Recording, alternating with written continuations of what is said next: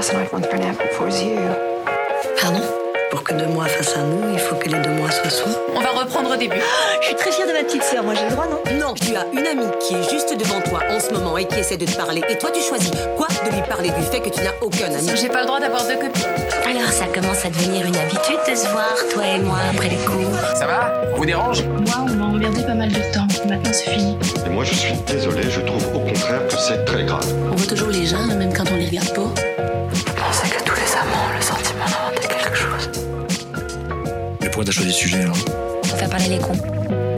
Alchimie est un podcast où on parle des autres pour mieux parler de soi. Ou l'inverse, ça marche aussi. Moi, c'est Fanny. Et avec mes invités, je vais parler de rencontres, d'amour, d'amitié, de famille. Comment recréer du lien Comment vivre avec ces autres qu'on ne connaît jamais tout à fait Qui est-on avec les autres? Des sujets qui me passionnent et que j'ai envie d'aborder avec des gens que j'aime et que j'admire. Pour ce nouvel épisode, je reçois Louise Massin, une actrice que j'aime beaucoup. Je l'ai découverte dans la web-série Loulou sur Arte, où elle interprète une jeune femme qui tombe enceinte alors que ce n'était pas tout à fait prévu. C'est drôle, c'est émouvant, c'est tout ce qu'on aime. Il y a deux saisons et il va bientôt y avoir un film, toujours sur Arte, qu'on pourra sûrement découvrir en 2024. J'étais donc très heureuse de la recevoir. Avec elle, j'ai parlé de son rapport à l'amitié, de son métier d'actrice et de comment elle gère l'autopromo. On a aussi évoqué l'importance de la famille dans sa vie. Et j'ai aussi cité Colette pour faire un peu un télo. J'espère que ça vous plaira. Bonne écoute. Salut Louise, Salut, ça va? Ça va et toi? Ça va très bien. Merci beaucoup d'être là. Moi, je ça, fait, prie. ça me fait très plaisir de te recevoir. Eh ben, Moi aussi, je suis très contente d'être là. Ben, merci. Alors, quand on s'est rencontrés pour parler du podcast, euh, tu m'as dit que tu n'aurais pas du tout répondu pareil que mon précédent invité. Euh, alors, je vais te poser la question. euh, euh, la première question, c'est quelle est ta définition de l'alchimie? Oui, j'aurais pas du tout euh, répondu pareil que que ton invité précédent par rapport juste à cette question-là. On est d'accord. Oui, oui, oui. Ok. Alors, qu'est-ce que l'alchimie pour moi? L'alchimie pour moi, c'est assez simple. Pour moi, c'est euh, euh, bah, hum, deux ingrédients qui, qui fusionnent, en fait. Deux ingrédients qui font un mélange euh, qui fusionne. Euh, voilà.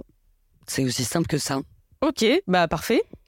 Euh, alors, j'ai envie de commencer euh, ce podcast en te parlant euh, euh, d'amitié parce que euh, j'ai remarqué que tu bossais souvent avec tes amis.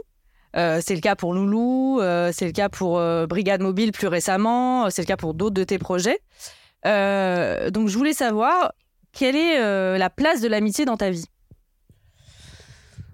Alors, la place de l'amitié dans ma vie, elle est très, très importante.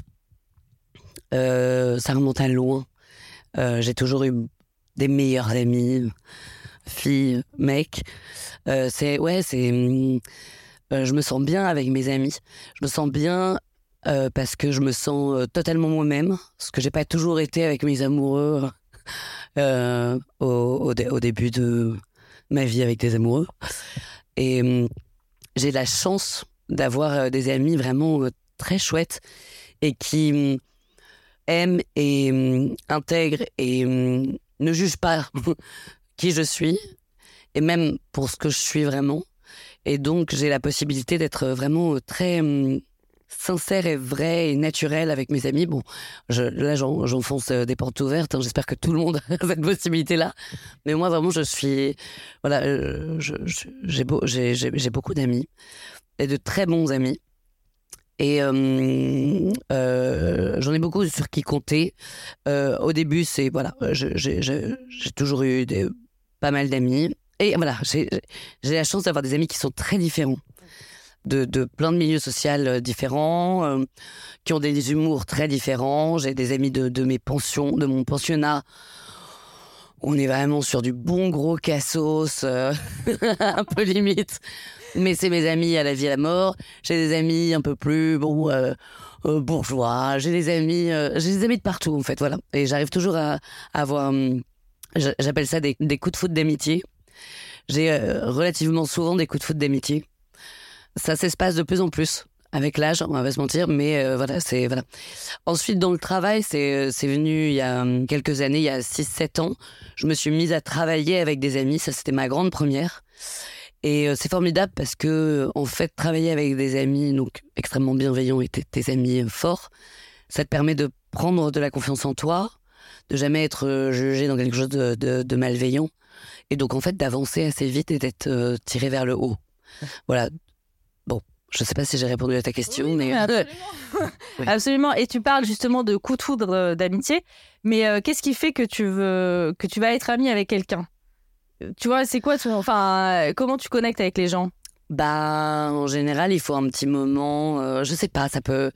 Il pense à plein de choses en même temps. J'ai eu des coups de foot d'amitié en cours euh, euh, où bah, tu te retrouves avec quelqu'un et puis tu vas. Enfin, en cours de théâtre, en l'occurrence, pardon. euh, tu te retrouves à répéter une scène avec quelqu'un, donc il vient chez toi, tu viens chez lui, et puis, puis en fait, tu te marres vachement, et puis tu te rends compte qu'il y a des connexions, souvent dans l'humour. Ça commence par l'humour, je crois. Et ensuite, euh, euh, sur des sensations, voilà, sur du ressenti peut-être sur les autres aussi, euh, sur ce qui t'entoure, euh, sur la vie en général. Et il y a des connexions. Ça va, évidemment, les connexions ne se font pas sur tout, mais il y a quelque chose qui va me plaire, me séduire beaucoup euh, en face. Sinon, ça peut être dans une soirée aussi. euh, euh, voilà. Et au contraire, qu'est-ce qui fait que tu ne deviens pas ami avec quelqu'un? Bah, euh, exactement le contraire de ce que je viens de te dire. Mais c'est quoi qui est rédhibitoire?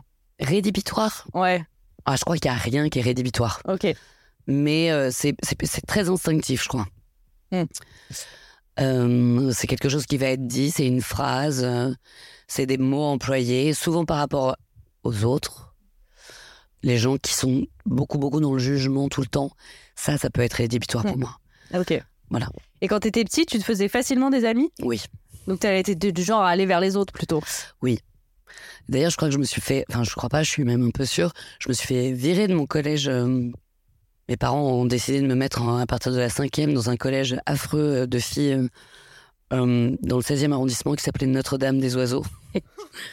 D'ailleurs, j'étais dans une classe de filles, ça te fait rire Notre-Dame des oiseaux, c'est hyper drôle. C'est Notre-Dame des Oiseaux qui te fait rire Ouais, c'est Notre-Dame des oiseaux. Euh, on est- J'étais dans une classe de filles. C'est donc, euh, tu vois. Et, euh, alors, j'ai pas 72 ans, mais j'en ai 38. Mais en l'occurrence, ça existait encore. C'était la fin, mais ça existait encore. Avec uniforme et tout, la totale. Et ma mère a été assez rapidement convoquée par la directrice qui lui a dit, qui lui a dit, euh, votre fille embrasse euh, ses copines. Ah. Donc ma mère a dit, euh, ah bon, mais comment ça elle embrasse ses copines? Parce que, Du coup, ma mère s'est dit, bon, bah ok, peut-être une possibilité pour que elle roule des pelles à ses copines, je sais pas. Non. Bah, elle fait la bise à ses copines, quoi. Et donc là, ma mère quand même dit, oui, donc. Et euh, la directrice lui a assez rapidement dit que ça, ça posait problème le fait que j'ai euh, trop d'amis, que je sois trop dans un euh, dans un concept d'avoir euh, de- de- des amis, de me faire des amis, alors que bah, le concept de base dans ce collège c'était de travailler quoi, dur, ce que je ne faisais pas. Je préférais avoir des potes D'accord. et j'en avais beaucoup. Et tu disais que les coups de foudre amicaux avaient tendance à un peu euh, s'espacer avec oui. l'âge. Donc tu as l'impression que tu te fais tu dirais que tu te fais moins d'amis? Non, je dirais que les coups de foudre d'amitié plus tard sont plus forts et plus vrais que quand t'es plus jeune. Mm. Mais j'aime bien dire, ce- j'aime bien cette expression de coup de foudre d'amitié. J'aime tellement quand, quand ça arrive. Je trouve ça formidable d'avoir cette espèce de truc euh, à, je sais pas, à, à 35 ans, de te rencontrer quelqu'un, tu te dis genre, waouh, cette meuf, ce mec, ça va être mon pote. Mais genre vraiment, ça va être un ami qui, ça va durer, quoi. On, ça le fait. Ouais, ouais, j'adore. Et donc, comme tu parles de coup de foudre, euh, je vais lier ça un peu avec euh, le coup de foudre amoureux, parce qu'en fait, euh, moi, je trouve qu'on parle beaucoup des, des ruptures amoureuses, mais peu des ruptures amicales. Et alors qu'elles peuvent être euh, tout aussi douloureuses, finalement. Est-ce que toi, tu as, déjà vécu ça? Oui.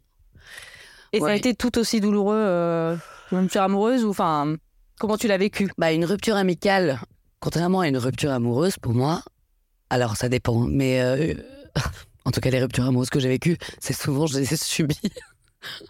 voilà, oui, c'est dit, ok, voilà, je me suis fait plaquer plein de fois. Euh, Non, les ruptures amicales, hum, alors moi je l'ai vécu que parce que je l'ai voulu. Donc c'est hum, pas douloureux de la même manière. C'est-à-dire que hum, c'est un choix et c'est un choix qui est quand même réfléchi depuis un certain temps. Euh, Moi, en tout cas, dans mon, dans, euh, dans mon cas à moi, c'est, il m'a fallu du temps pour me rendre compte que une de mes relations d'amitié était un peu toxique et que ben, c'est difficile en fait. Une amitié n'est pas censée être difficile pour moi. Donc après, il y a des amitiés plus douces, des amitiés plus fortes, plus intenses, tout ça, très bien, mais voilà, c'est pas censé être difficile et encore moins toxique. Et euh, ce que je retiens de, de cette rupture d'amitié, c'est que deux, trois mois après que ce soit fait, bah tu vas quand même vachement mieux et il y a vraiment un poids en moins. Voilà. Ça m'est pas arrivé souvent, mais ça m'est arrivé euh, une ou deux fois, oui. Et euh, Oui, t'as eu l'impression de faire le bon choix, quoi. De faire. ouais, de faire Mm. le tri. Et il y a même quelque chose d'un peu, euh, tu te sens un peu adulte là-dedans. C'est-à-dire que tu te dis, ok, euh, j'ai le droit de choisir avec qui, euh, qui fait partie de ma vie et qui est bon pour ma vie ou pas, quoi. Donc je vais enchaîner un peu sur le, le thème de l'amour. Ouais. Alors, euh, on avait parlé un peu de l'autrice euh, Colette parce que tu m'avais dit que tu avais découvert euh, un de ses bouquins il n'y a pas longtemps. Et j'ai Ouais. trouvé une citation de Colette où elle dit Il y a deux sortes d'amour, l'amour insatisfait qui vous rend odieux et l'amour satisfait qui vous rend idiot.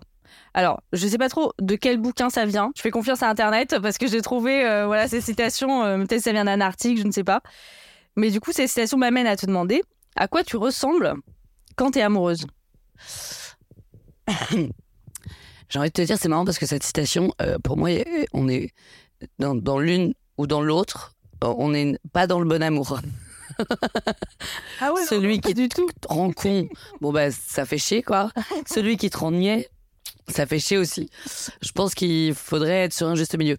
Écoute, euh, je crois que bon, après moi, par rapport à à mon parcours amoureux, euh, c'est-à-dire le fait d'être avec un homme depuis 12 ans et d'avoir quatre enfants avec lui, je serais malheureusement dans le premier un peu plus, c'est-à-dire euh, bah, on le sait tous, quoi, le couple, les enfants, ça te rend chiant, euh, tu lui en veux sur des petits trucs à la con, donc, donc ça te met, ça, ça, ça- produit quelque chose un peu, ah, il est comme ça, c'est chiant, ah, il est comme ça, alors tu le dis pas, et bon voilà.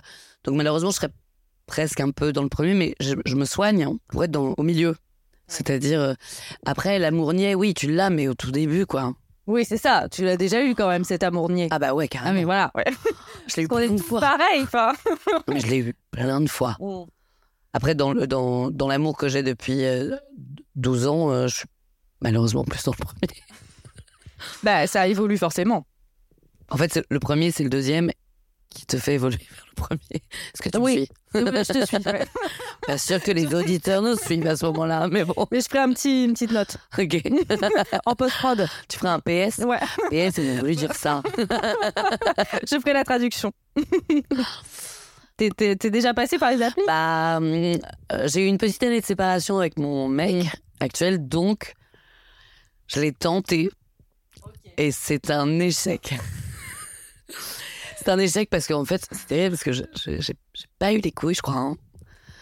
T'as- Parce que t'aimes pas. Enfin, c'est quoi ça- T'aimes pas le principe euh, t'as- J'aime pas l'idée de. hum, Je suis attirée par quelqu'un parce qu'il va me faire un peu rire, parce qu'il va y avoir quelque chose de.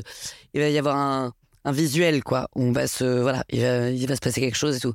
Le côté date Tinder, euh, c'est compliqué pour moi parce que. Déjà, je me dis c'est terrible parce que ça se trouve, c'est pas les vraies photos. Je me dis c'est terrible d'avoir mes photos, j'ai un double menton. Enfin, bref, je me dis on arrive tous les deux avec un a priori et genre c'est super awkward. Je crois que c'est super awkward. Bah, D'ailleurs, je l'ai jamais fait hein, parce que j'ai jamais été au bout. Mais voilà, donc euh, est-ce que j'ai déjà été en rendez-vous? Euh, Oui. Mais c'est plutôt des- avec des gens que tu, enfin, Ouais, que ouais, ouais. déjà vu en fait, c'est ça. Et est-ce que c'est, tu trouves ça facile de draguer quelqu'un? Oh non, pas du Ah. tout. Ah non, non, je suis. Mais franchement, ça, j'ai jamais trop su faire. Non, j'y arrive pas. Ou alors, si, peut-être, j'ai eu une petite période où j'étais. un- j'étais un- J'avais le vent en poupe. euh, J'avais perdu 3 kilos, j'avais 26 ans, euh, je me la pétais. J'avais trois mecs en même temps. Et peut-être que là, à ce moment-là, c'était. Ça a duré un an. Je minaudais à mort, quoi. Voilà. ça s'arrête là. Mais la drague, drague, non, non. Non, c'est pas mon truc. Je suis nulle. Bah, c'est. Ouais. Moi, D'ailleurs, je sais pas si je suis vraiment nulle. Faudrait le demander aux mecs euh, avec lesquels j'ai essayé de tenter, qui m'ont jamais appelé. Donc du coup, moi, je sais pas si c'est vraiment un critère. toi non plus, tu dragues pas. Bah, je suis un peu nulle. Enfin, moi, je, là, je. T'as un mec là? J'ai une meuf. Ah, t'as une meuf. Ouais. Et Il n'y a pas de problème pour moi. Ça me pose aucun souci. sympa. Franchement, Non, je suis hyper ouverte là-dessus. Mais et ouais. Mais j'ai senti que t'étais tolérante. Et ça... tolérante. La vache. Oh la vache, le terme est dur. C'est toi même qui te l'inflige, je te signale. C'est vrai, c'est vrai. Euh, du coup, tu, tu dragues pas Non. Bah là, je drague pas. Non, non. euh. Non, mais là, tout de Oh. suite, j'ai j'ai bien compris que tu draguais pas, mais. euh, Mais non, mais moi, je pense que je suis, euh, je, suis- je suis nulle, ouais. ouais, Et après, moi, c'est, tu vois, c'est date euh, Tinder, quoi. Donc, euh, Ah, toi, et oui, c'est pas. Donc, t'as fait ce pas-là de Ouais. euh, rencontrer quelqu'un que sur euh, écran, euh, avec Ouais. qui t'as parlé avant, j'imagine? Ouais, ouais, avec qui j'ai parlé avant. Ouais, absolument. Ah bah oui, oui, par Mais t'as pas entendu euh, le son de sa voix? Bah de sa voix. non, non. Les applis, c'est vraiment à double tranchant. Enfin, c'est, euh, enfin, c'est vraiment un catalogue. C'est très. euh, Ouais, et c'est. C'est pas toujours chouette, euh, tu vois, même pour l'ego. Enfin, tout Ah ça, bah, je sais. là où tu, Non, mais attends. tu matches avec tu vas- personne. Quand tu vas dater quelqu'un et que au bout du premier verre, le, le mec ou la meuf te dit Oh putain, t'as vu l'heure? Bon, je suis désolé, euh, j'ai une réunion méga tôt. Enfin, c'est affreux, quoi. Tu repars et t'es genre Ah oui. défoncé, quoi. Mm. Ah oui, complètement. Mais je pense que moi, j'ai été aussi cette meuf-là, tu vois. Oui, Qui- bah, tu on, vois, est, on l'est toutes. Pourrait- voilà. Euh, bah oui, bien sûr. Bah, tu tombes sur euh, tu- euh, tout, tout, tout, tous, tu tombes sur quelqu'un qui Mm. en fait te plaît pas des masses et qui Ça. raconte euh, des choses pas intéressantes et qui te fait pas marrer deux secondes. Bah, donc, Et après, tu obligé sais- de partir. quoi. Tu sais que tu prends le risque de perdre 10 points de confiance en toi, quoi. Mm. Ça, ça me fait peur, moi. Bah, je suis d'accord, ouais, je suis d'accord. Et ben, surtout, en fait, c'est euh, au bout d'un moment, en fait, tu sais, tu, des fois, t'enchaînes un peu les dates ou t'enchaînes les rendez-vous. Et en fait, ça n'a pas vraiment de. Ça n'a plus vraiment de sens, quoi. Je trouve que c'est un peu ça. Enfin. Ouais, je sais pas. Enfin, je trouve qu'il y a des périodes comme ça. euh, moi, je le vois, tu vois, dans mes amis et tout ça. Il y en a, il y en a qui font ça. Et c'est vrai que et moi aussi, j'ai pu faire ça. Mais c'est en fait, euh, ça n'a pas de Ouais, jusqu'au jour où Mais tu tombes en sur quelqu'un. voilà. Et j'ai quand même envie de dire que ça marche. Donc ta meuf, tu l'as rencontrée sur. Sur Tinder, absolument. Et ça fait Ouais. combien de temps? Ça va faire deux ans. Ah ouais. Ah non, mais bah voilà, il y a des très dur. histoires. en Ah bah oui, non mais il y a pas une légende urbaine, Non, en fait, c'est pas une légende urbaine. Non, et puis j'en connais aussi, tu vois. Et donc ça marche, Mm, c'est sûr ouais, ouais. que ça marche. Et moi, je suis hyper heureuse de, de l'avoir rencontré via Tinder, enfin, tu vois.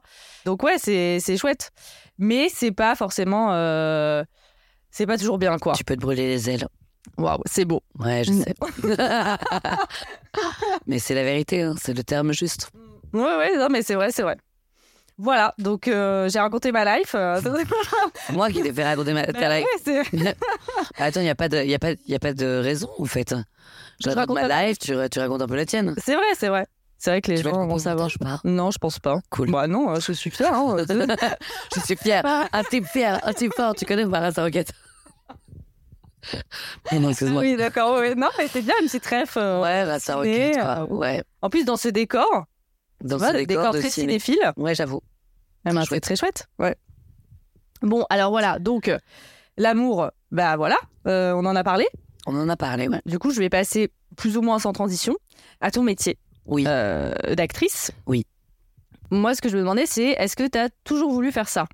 Enfin, en tout cas, comment tu t'es euh, Oui. retrouvée à faire ça? J'ai toujours, toujours voulu faire ça. Je crois que euh, vraiment, j'ai commencé à vouloir faire ça quand j'avais 7-8 ans, quoi. Enfin, en tout cas, du spectacle. Et euh, mes parents étaient pas très chauds. J'ai pas été très accompagnée de mes 7 à mes 19 ans euh, là-dessus. Fallait que je passe mon bac, euh, que je fasse un peu des études. Enfin, vite fait, mais quand même avoir mon bac, c'est quand même quelque chose. hein. je suis très fière, je l'ai eu du premier coup, sans rattrapage. Non, non, j'ai toujours voulu faire ça. C'est hum, c'est presque un peu flippant à des moments parce que tu te rends compte que c'est quand même un métier difficile et il y a des moments où bah il y a des hauts, il y a des il y a des bas surtout. Et euh, tu te dis bah merde, je suis c'est un peu emmerdant parce que je je, je, je, je- je veux vraiment faire que ça quoi. Voilà. Et c'est quoi que t'aimes dans ce métier? Alors, ce que j'aimais déjà à la base, je crois que ce que j'aimais, c'était le rapport euh, au public. Parce que très rapidement, j'ai commencé, j'ai fait beaucoup de spectacles quand j'étais gamine, alors comme beaucoup, beaucoup d'enfants, mais moi, c'était vraiment très important pour moi, euh, ces représentations, Euh, je répétais aussi, enfin j'avais 8-9 ans, j'avais des copines, j'étais très tyrannique avec mes copines, qui n'avaient pas du tout envie de faire ça. Puis il fallait qu'il y ait un entracte, enfin voilà, il fallait que ça soit dans, dans l'ordre des choses. J'avais beaucoup de théâtre avec ma grand-mère, notamment la comédie française, c'était mon rêve, la comédie française. Euh, et ouais, je crois que c'était le rapport au public, bizarrement. Euh, ça a commencé par ça.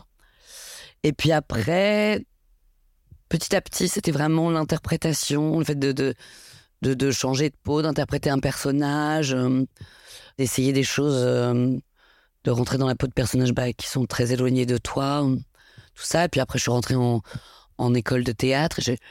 Euh, avant ça, je ne savais pas trop si j'avais un quelconque talent, à- à part le fait d'avoir une certaine présence.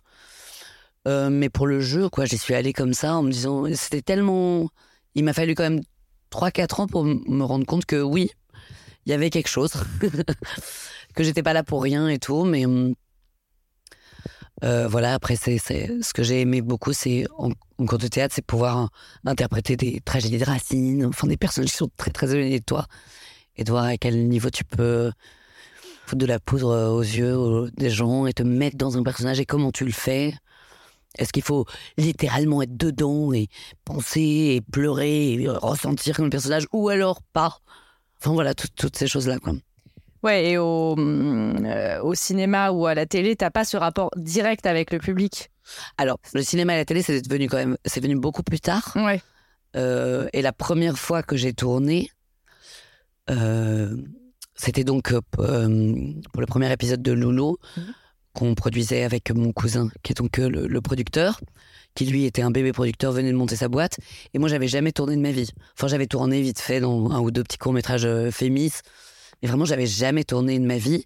Et c'est pas le même métier. Et jusqu'à la fin de la première journée, personne, ni le producteur, ni moi, savait si ça allait le faire ou pas. Genre vraiment. Ok. Et je savais même pas si j'allais aimer ça. Parce que moi, j'étais vraiment théâtre. Et là, t'aimes, euh, t'aimes ça? Ah ouais, j'aime ça, ouais.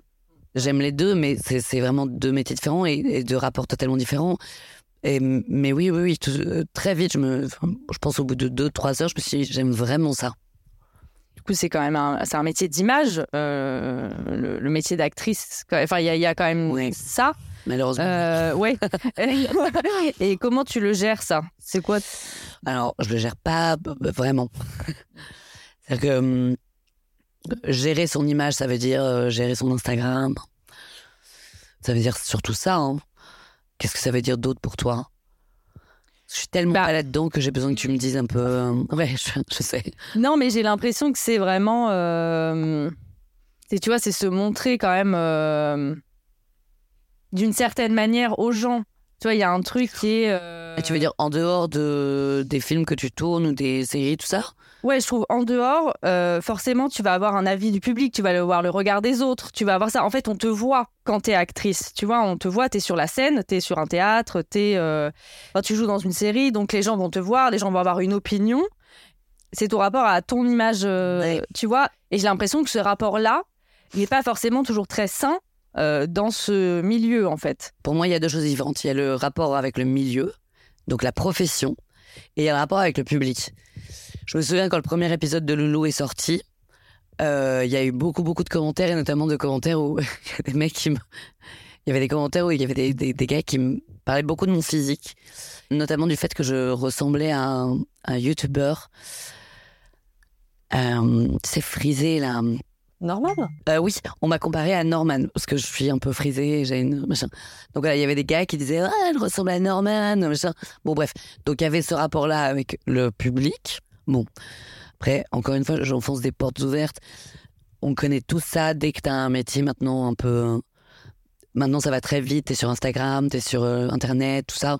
Donc les gens, bah il y a deux écoles. Il y a des gens qui t'encensent et qui trouvent que t'es super parce que, en tout cas pour moi, euh, j'avais beaucoup beaucoup de femmes qui disaient que enfin un personnage un peu euh, de la vie de tous les jours euh, parce que voilà j'ai des formes parce que oui je suis pas euh, euh, sur un d'actrice en, général enfin bref je suis pas la seule hein, mais voilà et puis après t'as aussi ceux qui disent euh, qui t'attaquent sur euh, voilà un certain nombre de choses donc donc Norman c'était un peu dur le premier Norman c'était un peu dur surtout que j'en ai eu plusieurs quoi il a fallu que je mette ma photo à côté de moi. où je- Il y a eu un moment où je me suis dit, bah, peut-être que c'est vrai s'il y a autant de gens qui en parlent. Bon, franchement, moi, j'ai pas vu, hein, mais euh, il y en a qui l'ont vu. oui, voilà. Euh, donc, il y a ce rapport-là. Moi, ce rapport-là, il me dérange pas. J'ai pas trop de problème avec euh, les gens qui critiquent euh, mon physique. Il y en a pas beaucoup qui critiquent mon jeu, en fait. C'est souvent physique, en fait. Donc, bon, t'en fous un peu. Et le rapport à la profession, alors là, le rapport à la profession, c'est beaucoup plus large que ça. Et c'est beaucoup plus hypocrite que ça. Parce que tu sais pas tout de ce qu'on pense de toi, de euh, dans quelle case on te met. On- tu sais, au fond, que t'es foutu dans une case de comédie, euh, de meuf un peu euh, secro, euh, j'en sais rien. Bref, je pense qu'il faut vraiment pas trop y penser. Moi, j'y pense pas beaucoup. J'y pense quand j'ai des castings, que ça cartonne, que je suis à ça d'avoir le rôle et que je l'ai pas. Là, je me dis merde, c'est quoi l'histoire? Parce que j'ai besoin de bosser en fait, tout simplement, et de et de trouver des réponses à ce genre de choses qui voilà. Mais je crois que tu vis vachement mieux quand tu fais pas trop attention à ça, parce qu'il y en a pour tout le monde en vrai. Tu fais, tu plais à des gens et à partir du moment où tu fais ce que t'aimes et t'es en c'est très cliché ce que je dis mais et que t'es en accord avec ce que tu fais et que tu trouves que c'est cool et que tu racontes quelque chose d'intéressant et que ça te voilà bah voilà hein. Et tu disais que t'aimais pas trop le jeu de l'auto-promo? c'est pas que j'aime pas c'est que je suis j'y arrive pas enfin je suis c'est c'est un rapport qui est compliqué pour moi j'ai beaucoup d'amis euh, qui étaient dans des cours de théâtre que je vois euh, venir dans des festivals qui ah, s'achètent elles-mêmes leurs accréditations qui vont rencontrer, qui vont à l'encontre de ah tiens c'est tel producteur, je vais aller le voir, bonjour machin. Moi j'arrive pas à faire ça parce que c'est un peu une question de couille. Je trouve que ces nanas là ou ces mecs, souvent des nanas. Enfin c'est pas juste parce que c'est des femmes, hein, mais c'est ce- dans, l'univers, dans les gens que je connais, c'est souvent des filles.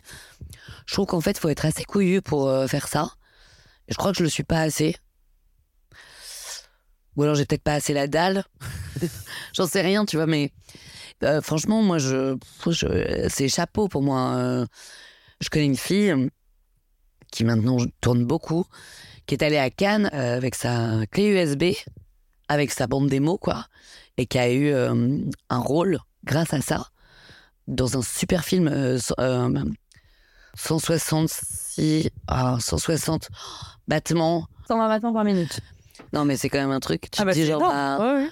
tu dis bah ok, tu vois ça. Et toi, t'as jamais fait ça? Non, Mm. j'ai jamais fait ça. Mais c'est dur d'oser. Hein. Après, j'ai networké, je mets des petites guillemettes et tout. C'est-à-dire que tu te trouves dans un dîner, il y a un prod, il y a un réal, euh, tu parles un peu, mais j'ai du mal à me vendre en fait, c'est ça. Je suis pas très à l'aise avec euh, ce truc-là, alors que c'est quand même vachement important dans le métier, quand on est à- là où je suis. Parce que Isabelle Huppert a plus besoin de se vendre. Oui, oui, c'est sûr. Voilà. Ben, c'est difficile de se vendre. ouais, c'est difficile de se vendre. Mm. Mais ça fait partie un peu de. Donc ce serait un peu les côtés ouais, que t'aimes le moins quoi, dans ce métier. Ouais, j'aime pas trop, ouais. Est-ce que t'as déjà rêvé d'être quelqu'un d'autre? Euh, non. J'ai rêvé euh, d'avoir euh, des qualités autres. J'ai rêvé d'être une grosse bombe sexuelle. Plusieurs fois. De mes 11 à mes 38 ans. Mais j'ai pas rêvé d'être quelqu'un d'autre, non. Non. J'ai rêvé d'avoir plus de qualité de rigueur. Mais non, je crois pas, non. Et t'arrives facilement à, à vivre avec toi-même? C'est pas trop trop dur. C'est pas facile, mais c'est pas trop trop dur. C'est pas parce que je, je trouve que je suis une meuf géniale, c'est pas du tout ça. hein. C'est juste que je crois que bah hum, j'ai de plus en plus conscience de, de mes hum, de mes pour, de mes contre, quoi, tu vois. Et donc euh, quand j'ai beaucoup de contre, quand je suis dans un truc où ça va pas très bien, où je, eh ben je, je m'appuie et je, je m'entoure de mes pour dans ma tête et ça marche un peu. Donc c'est pas si difficile de vivre euh, avec moi-même, je crois. Tu te sens mieux maintenant que quand t'avais 20 ans? Bah ouais. je crois que c'est tout le monde ça. J'aimerais bien euh, trouver la personne qui était mieux à 20 ans que maintenant. Ouais ouais, je suis mieux. Mm. Je suis mieux et j'ai jamais eu trop de problèmes avec le fait de prendre de l'âge. C'est pas trop un souci pour moi. Et là, depuis un an, j'ai ce truc un peu de genre ah, petite nostalgie quand même de ta vie à 20 ans. hein. Mais, euh, mais ça va bien. Moi, non, non j'ai pas de problème avec euh, l'âge. Et je suis dix fois mieux qu'à 20 ans. Dix fois. Hum, T'as pas peur de vieillir? Non. Enfin, j'ai jamais eu peur de vieillir. Et l'âge, il y a un petit truc. Mais qui est probablement lié à des événements personnels, euh, enfin de familiaux.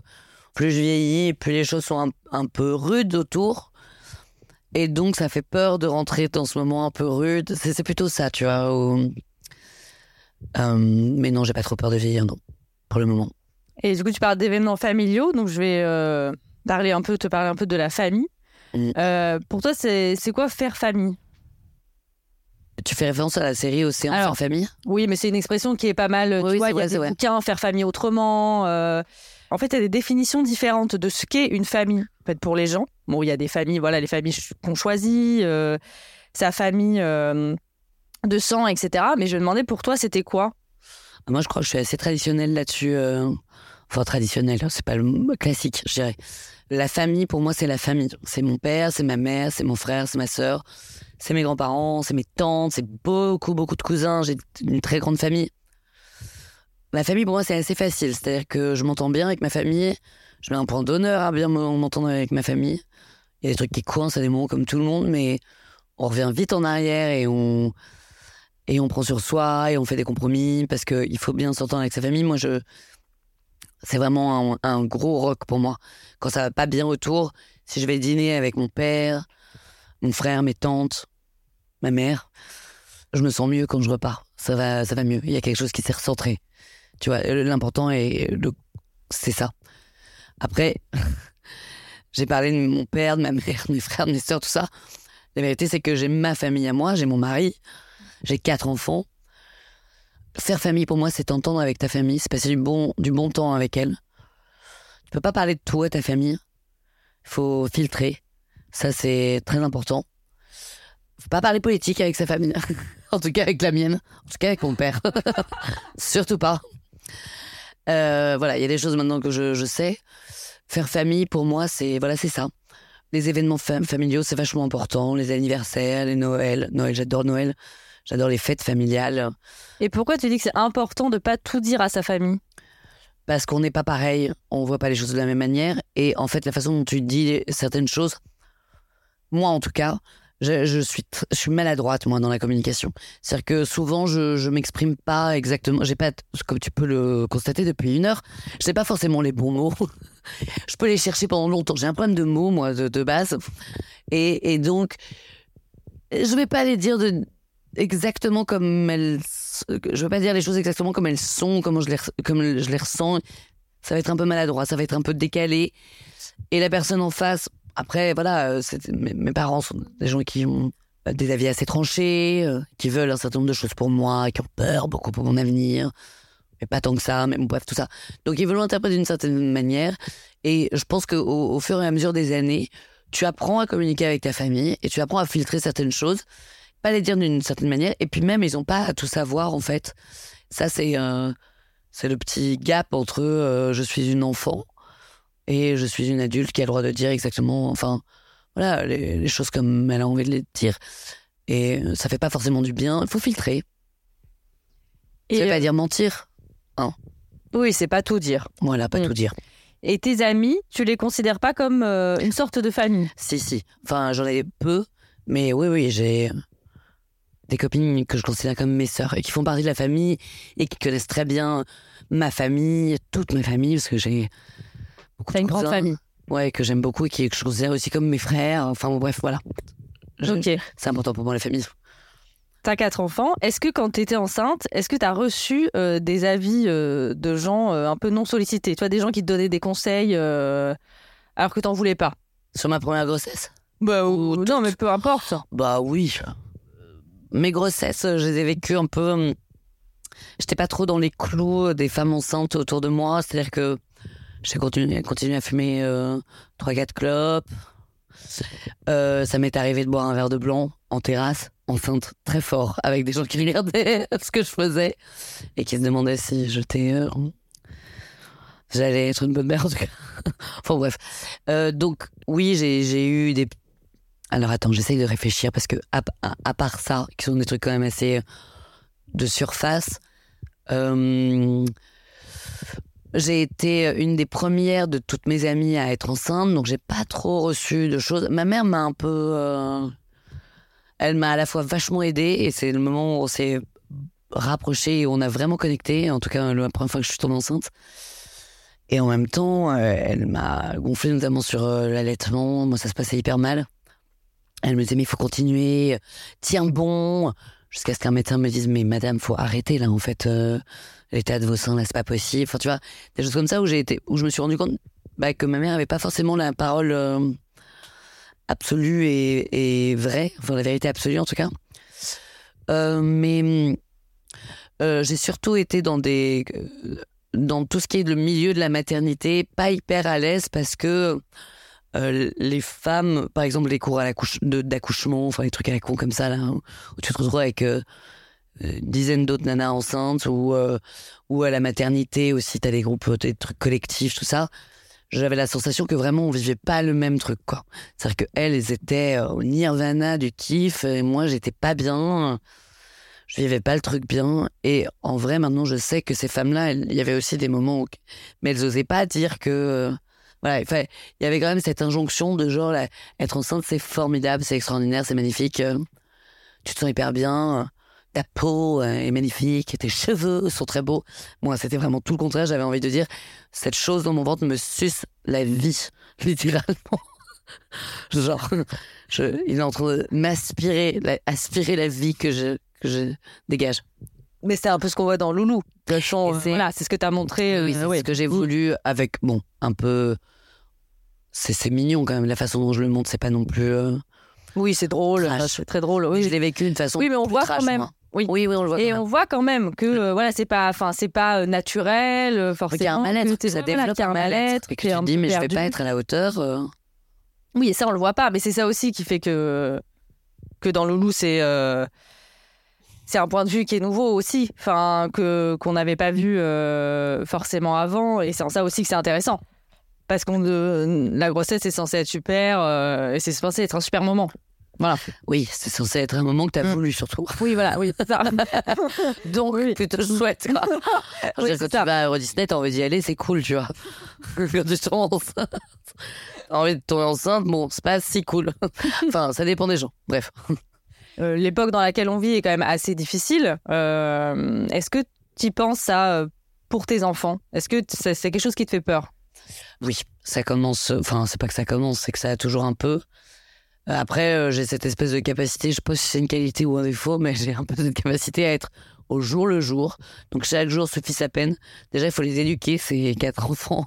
Enfin, faut les éduquer, c'est un grand mot, mais faut faire en sorte qu'ils soient euh, le plus heureux possible et qu'ils aient toutes, toutes les hum, cartes en main pour affronter ne serait-ce que l'école au début, le, le système scolaire, euh, ce qui a été pour moi vraiment compliqué, euh, euh, et, puis, et puis tout ce qui euh, s'ensuit, c'est-à-dire énormément de choses. Mais c'est sûr que j'ai un peu tendance. En fait, ce qui se passe dans le monde, euh, bon, bah ça se passe, ça se passe depuis des années. C'est un fait, on entend des choses absolument affreuses de plus en plus. Enfin, j'ai l'impression ça sert pas à grand chose pour moi que ça devienne une angoisse par rapport à mes enfants, vu que c'est là, c'est un fait, ça existe. Devient en plus, déjà c'est une angoisse vis-à-vis de, du monde en général, de dire mais c'est terrible ce qui se passe. Si ça devient en plus une angoisse, genre euh, par rapport à mes enfants, euh, je pense que c'est trop trop lourd, trop compliqué. euh, je vois pas bien comment tu gères le truc, tu vois. J'ai tendance à, ouais, à être au jour le jour déjà sur quelque chose de. Ils sont petits en plus, donc euh, ils sont encore un peu épargnés par ça. Euh, Je fais attention avec euh, ce que je ressens par rapport à ça parce que c'est un poil trop. Il y a, deux trucs, tu vois. C'est évidemment que la réflexion sur ce qui se passe dans le monde, elle existe et je, l'ai. Euh, j'en parle avec mon mec, j'en parle avec les gens qui sont autour de moi, évidemment. Mais si je, la combine à une réflexion par rapport à mes enfants, euh, je sais pas trop ce que ça va donner en termes de dépression totale et de peur et d'angoisse. Parce que déjà, moi, je peux être angoissée. J'ai une copine là qui me dit je vais à Strasbourg ce week-end. Je vais au marché de Noël. Bon, j'y vais. C'est chaud, mais j'y vais. Je lui dis mais pourquoi tu me dis ça? Bah parce que tu sais euh, les attentats et tout. Et je me dis waouh, ok. La meuf va au marché de Noël, elle pense à ça. J'entends en, vrai, tu vois. Dès que tu te retrouves dans un lieu un peu public, dans un truc comme ça, tu peux avoir ce petit moment de pensée, même si t'es pas une foule angoissée, euh, tu peux l'avoir. Mais moi, je suis quand même un peu du côté de bah ouais, mais je vais pas m'empêcher d'aller au marché de Noël et je vais y aller avec mes enfants, oui. Bon, je m'éloigne un peu du truc. Non, non, mais c'est non, non, c'est euh, hyper intéressant. C'est-à-dire que je peux pas être dans quelque chose. Je, je l'ai déjà pour moi. Ça m'arrive dans le métro de me retrouver dans un moment. Je sais pas, je suis fatiguée, je sais pas, je sais, il y a un mec chelou. Je me dis putain, il est chelou. Et je pars en angoisse, quoi. Et ça dure trois minutes. Et je me dis arrête, arrête, arrête. Et puis si c'est, bon, bah c'est, tu vois. J'ai, t'y es, t'es là, voilà. Hmm. J'essaie euh, avec mes enfants de pas trop penser à ça. En tout cas, sur un- là, je te parle de quelque chose de. c'est un sujet très attentat. euh, c'est affreux de parler de ça, ça me. ça- euh, chez nous, euh, machin, mais après, on peut étendre le truc avec le conflit affreux. Enfin, ce qui se passe en ce moment hein, en Israël. euh, bon, bref, c'est, l'enfer, ce truc. C'est l'enfer. mais, euh, ouais. Il y a aussi, voilà, moi je pense aussi au réchauffement climatique. Enfin, il y a mille. Et au réchauffement. Voilà, il y a Oh mille- ouais, non, mais non. Ouais, En fait, je crois que je cloisonne. hein. oui, donc C'est le Voilà. sujet auquel vraiment je pense Ouais. Et euh, sur- lequel je peux être engagé euh, sur différents très compliqué euh, mais euh, où je peux m'engager évidemment où je dois m'engager où c'est voilà mais je cloisonne avec mes enfants Hmm. Mais donc, ouais, toi, mais pour toi, tu arrives aussi à euh, prendre un- à avoir du recul quand même. Euh, Oui. Pour toi-même, euh, voilà, ne pas euh, être angoissé en permanence, quoi. non Mais c'est quoi qui va t'angoisser, sinon, dans la vie? Dans la vie ou par rapport à mes Oui. enfants? Non, non, mais dans la. Enfin, qu'est-ce Bah, qui par rapport à mes enfants euh, ce Ouais. qui m'angoisse c'est comment euh, le monde va être dans 20 ans qu'est-ce qui va se passer en termes de climat en termes d'environnement tout ça ça ça m'angoisse pas mal les guerres partout je sais pas si t'as vu cette série euh, Years and Years Si, si, si. tu vois? Très bien, cette série-là, moi, il y a un avant, il y a un après. hein. C'est- Elle est extraordinaire, cette série, parce que en fait, elle est tellement réaliste. Et ça, c'est... Ouais, j'ai peur que... J'ai euh, j'ai aucune idée de comment ça va être. J'ai un peu tendance à me voiler la face et à me dire, bon, bah maintenant, c'est comme ça. C'est comme ça là-bas. C'est comme ça ici. Le Front National, ça, ça m'angoisse euh, grave. Ouais, le monde, le, le monde dans 10 ans, ça m'angoisse, oui. Enfin, oui. Euh, par rapport à mes gamins. Qu'est-ce qui m'angoisse en général aussi? Ben, euh, c'est de gagner ma vie, c'est de réussir à m'épanouir dans mon métier. C'est pas toujours facile. Euh, Il y a des moments où c'est dingue, et puis il y a des moments où, franchement, euh, je fais des rôles qui m'intéressent pas, qui racontent rien. Je me dis, bah, c'est quand même 20 ans que je suis, sur le sujet, voire 38, tu vois. Et je suis là à interpréter des, des, personnages qui racontent rien, et je me dis, bah, c'est pas, ça que je veux faire, je veux, je veux raconter des choses, je veux, je veux, que ça ait un peu de sens quand même pour moi, pour les autres, tout ça. Non, je, suis quand même de nature très très optimiste et, euh, et j'aime bien ce que j'ai euh, à ce moment-là. Enfin, ce que j'ai. Ça a un rapport aussi avec la famille, le fait que, bah voilà. Alors, j'ai perdu ma maman il y a pas longtemps. Ça, ça a eu un. Il y a eu un gros. hum, Un gros. Bah, c'est évidemment un vide euh, terrible. Mais c'est un gros chamboulement dans la famille, mais je me rends compte quand même que elle est toujours là, toujours solide. Même sans elle, tu vois, ça existe toujours et c'est toujours très réconfortant et c'est joyeux et c'est beau et, et voilà. Donc euh, j'aime bien ma nature optimiste. J'aime bien voir les choses euh, d'une Mon côté. du bon côté, ouais. J'aime bien. J'aimerais bien garder ce truc-là. Et euh, qu'est-ce que tu voudrais que les autres retiennent de toi? Alors, pas forcément quand tu seras morte, hein, mais euh, quand, euh, quand on te rencontre, tu vois, enfin, quand. J'ai une copine qui me dit le jour où on sera à ton enterrement, ma, à ton enterrement, ma poule, on ouvrira une bonne bouteille de vin blanc et on se dira ah elle était costaud quand même, bonne nature, hein, grosse nature. Ça me fait toujours beaucoup rire. Bon bref, Euh, qu'est-ce que j'aimerais qu'on retienne de moi? Bah ça, euh, le fait d'être euh, optimiste, euh, d'avoir de la force, euh, d'être quelqu'un d'assez fort. Souvent ce qu'on me dit, mais j'ai du mal à le... Les mots où je dis, ah bon, non, je suis pas sûre, mais ça, et puis euh, d'être une bonne copine. Voilà, de faire plaisir, de passer un bon moment avec toi, de rire. euh, voilà. Ça. Bah, c'est super. T'aimes bien ta copine. hein bah, je pense que ça va être le mot de la fin. Ouais. Parce que voilà. Merci beaucoup.